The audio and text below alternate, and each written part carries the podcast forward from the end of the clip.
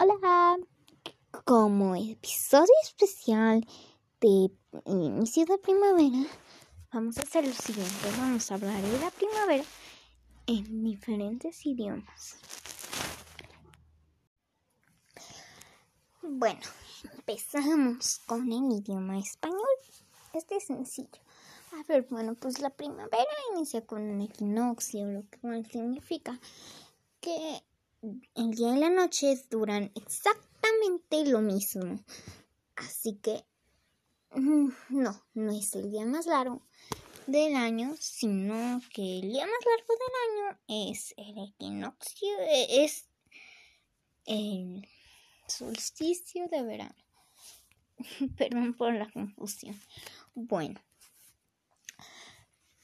ahora ¿Qué hacemos en la primavera? Bueno, en la primavera muchas veces salimos a hacer picnics y así, porque las flores empiezan a florecer, hay lluvia, pero a la vez hay más sol.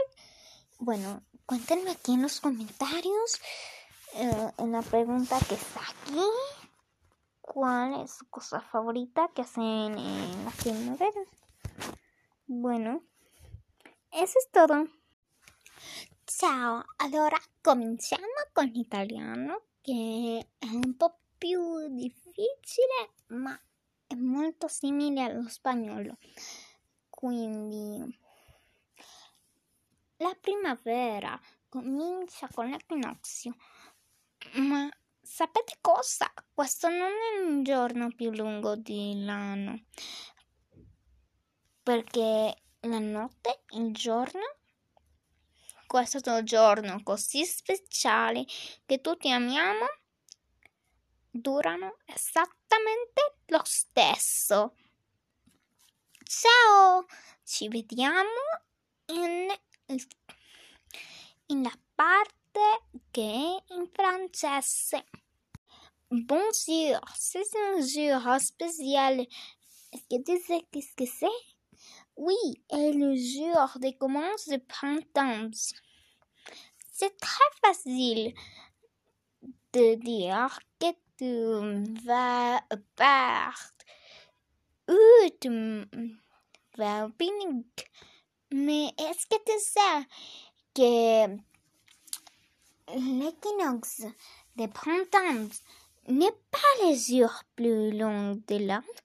Oui, le mesure plus long de l'an et les, et les, le d'été et les jours de commence printemps n'est pas le plus long parce que c'est un équinoxe. Les jours et la nuit ont la même duration. Hi everyone. You know, um today our favorite or maybe not season is starting. You know, what season is it? No, it's spring. Yes, this this Sunday, March 20 22 we are starting spring. Yay! But you know it is an equinox. The equinox are not the longest days in the year.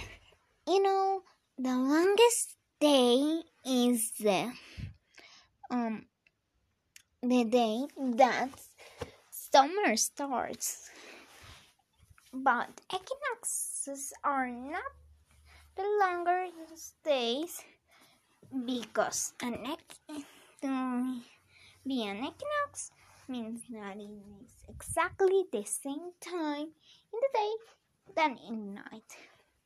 So it is pretty easy.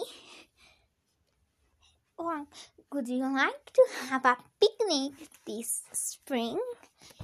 If you would like to do it, write us in the question.